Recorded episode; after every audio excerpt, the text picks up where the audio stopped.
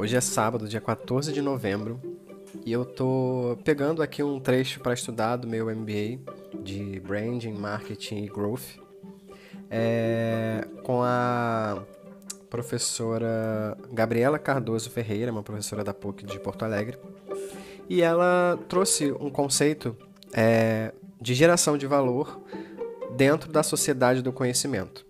Para quem não sabe, para quem não é estudante dessa área, ou enfim, não, não entrou nesse assunto, é, a gente já passou por dois momentos anteriores, que é a sociedade agrícola, no início dos tempos, no início da história, que, né, da pré-história, que, que a gente conseguiu registrar, por isso que é pré-história, a gente não tinha registrado ainda. Mas sociedade agrícola, depois a sociedade industrial, que a gente consegue perceber mais, é mais recente, séculos atrás, e hoje a gente vive a sociedade do conhecimento, que mudou completamente a forma da gente se relacionar.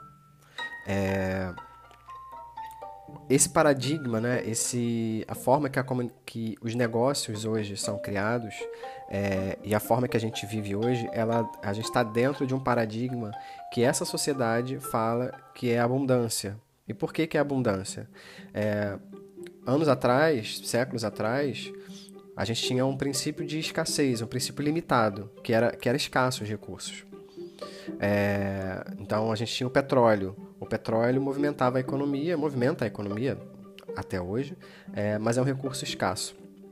É a riqueza, né? É, é o petróleo. Hoje a nossa riqueza são os dados, são as, são as informações, é o conhecimento.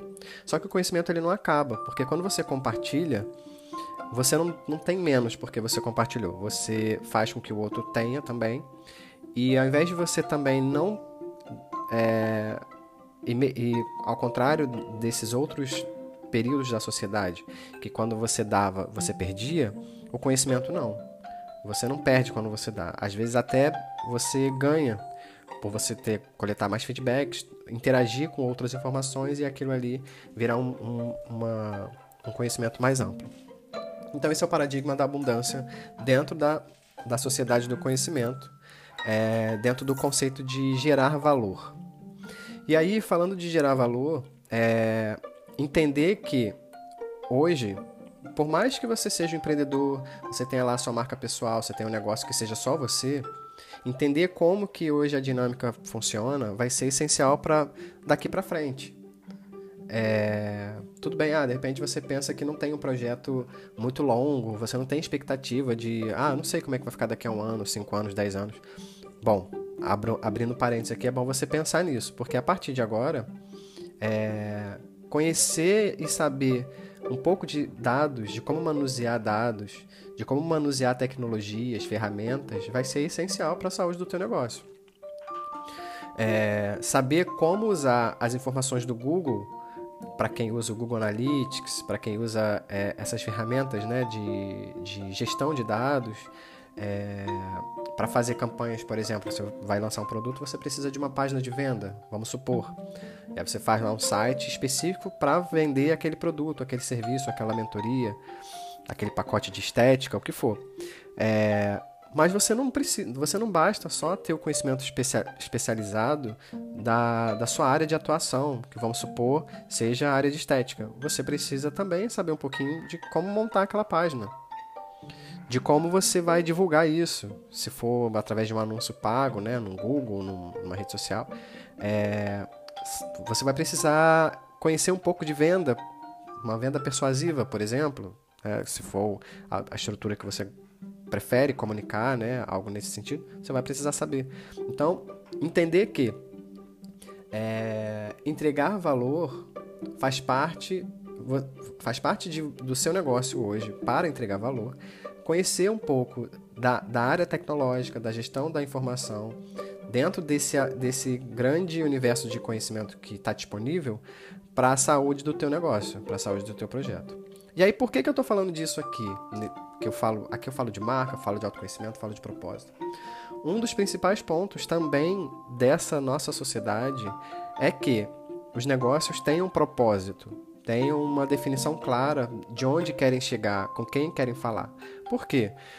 vamos supor, você é da área, da área gastronômica, aí resolveu montar um restaurante. Mas você não é vegano, você não é vegetariano, mas já existe, tem bom tempo, tem alguns anos, e hoje se tornou natural que você vá numa hamburgueria, mas que você tem ali um cardápio vegano, vegetariano, uma opção de hambúrguer, é, sei lá, couve. Eu não, não, não entendo muito dessa, dessa área, não é o meu universo, mas eu sei que coxinha de, de jaca, né, tem essas coisas. Então você precisa também entender a dinâmica e a mudança do comportamento das pessoas, para que quando você tiver um propósito, esse propósito ele seja definidor de como você vai agir dali para frente. Então, se você fala de inclusão, diversidade, criatividade, liberdade, é, esses atributos da tua marca, esses valores do seu negócio, é, você também precisa incluir pessoas que de repente não fazem sentido para o teu meio pessoal, mas para o teu negócio ele vai fazer sentido. Falar com essas pessoas, abraçar. E não é uma falsidade, não. É você ter uma definição de propósito para tua marca, para tua empresa, para o teu projeto, é, que esteja dentro do que você acredita sim, mas que você também consiga falar com públicos que, que são a tua galera. E eu achei interessante essa quando ela trouxe, né, essa, a professora Gabriela Cardoso Ferreira, ela trouxe esse aspecto. É, mas por que, que eu estou falando tudo isso, né? Eu, eu, falei que eu ia falar o porquê, acabei não falando, emendei em outro assunto. Porque o propósito era, era uma das principais coisas. Por que tudo isso aí? Você conhecer um pouco de dados, saber como conduzir o design da sua, do seu projeto, da sua marca, é, pensar em modelos de negócio, dinâmicas de negócio que não sejam mais óbvias. Né? Você pega o Uber que, que não tem carro, não tem frota. Né? Ela, ela administrou a tecnologia e as pessoas ali. Ela fez essa gestão, ela ligou os pontos. As pessoas precisam, viram, viu a oportunidade. Eu vou entregar aqui um produto mais seguro, que faça isso, faça aquilo, é, com as pessoas que têm interesse em se locomover. Então ela ligou esses dois pontos. Então, saber fazer essa gestão, fazer essa interação com o sistema atual, né? Conhecer de tecnologia, conhecer de dados, de como fazer a gestão desses dados e ter um, um propósito claro, faz com que você consiga construir uma reputação, uma percepção para a sua marca. Se você sabe aonde chegar, com quem você quer falar, quais são as pautas que a sua marca fala, qual é a sua galera, qual o comportamento da tua galera, é... você consegue construir uma reputação que vai atribuir valor para você. Atribuir valor é... não é só você simplesmente ter um produto, um valor caro e as pessoas pagarem. Existe essa reputação que é construída baseada em tudo isso que eu te falei. E não é uma coisa construída de um dia para o outro. Por isso que os investimentos em branding, em marca, são muito estratégicos. Porque não é só ter uma logo, você tem que ter uma estratégia de branding, é diferente. E aí volto a dizer, se você não tem essas definições claras de, de de marca, de valor, de propósito, você não consegue comunicar isso. E, e às vezes o teu produto está completamente desconectado do teu discurso, do que você cria de conteúdo lá na internet, no teu Instagram, no blog, etc. Isso se você cria conteúdo, se você tem uma estratégia de criação de conteúdo para distribuir o teu conhecimento.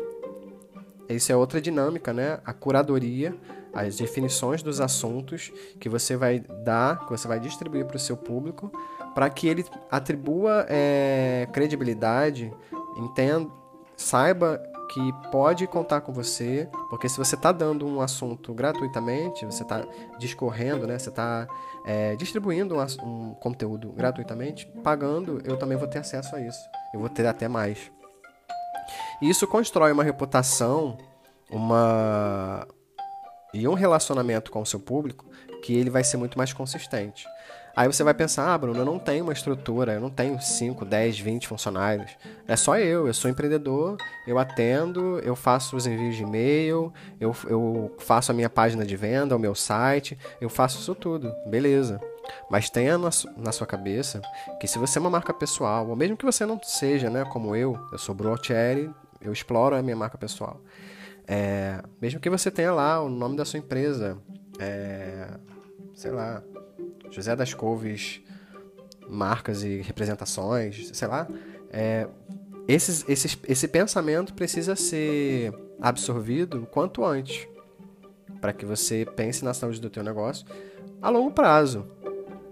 É, o que eu vejo muito, assim, por mais que você, independente do seu negócio, é as pessoas, os novos criadores de conteúdo que nessa pandemia, né, eu já até falei em outro podcast, é, passaram a criar pelo ócio mesmo, por ter tá em casa, é, mas não tem um pensamento estratégico e nem um pensamento de negócio. Então, o conteúdo, ok, vai levar para onde esse conteúdo, né? Para qual produto?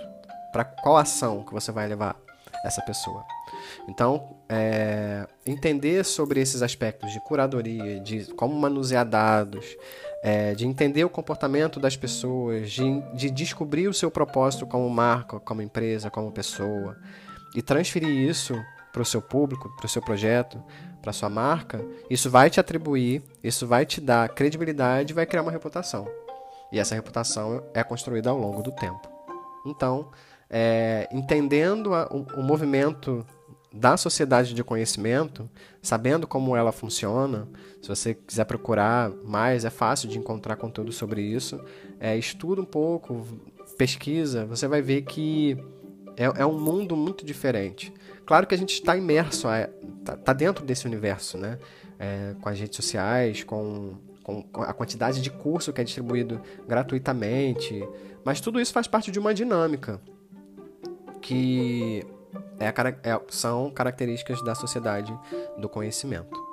É, então, se você tem um negócio, se você tem uma empresa, se você tem uma marca, ou se quer começar, é, esteja atento a isso, que nem sempre você vai precisar saber somente é, a sua área de especialização. Você vai precisar também dominar alguns outros assuntos, entender uma dinâmica mais macro para entregar o que você é especialista tá bom?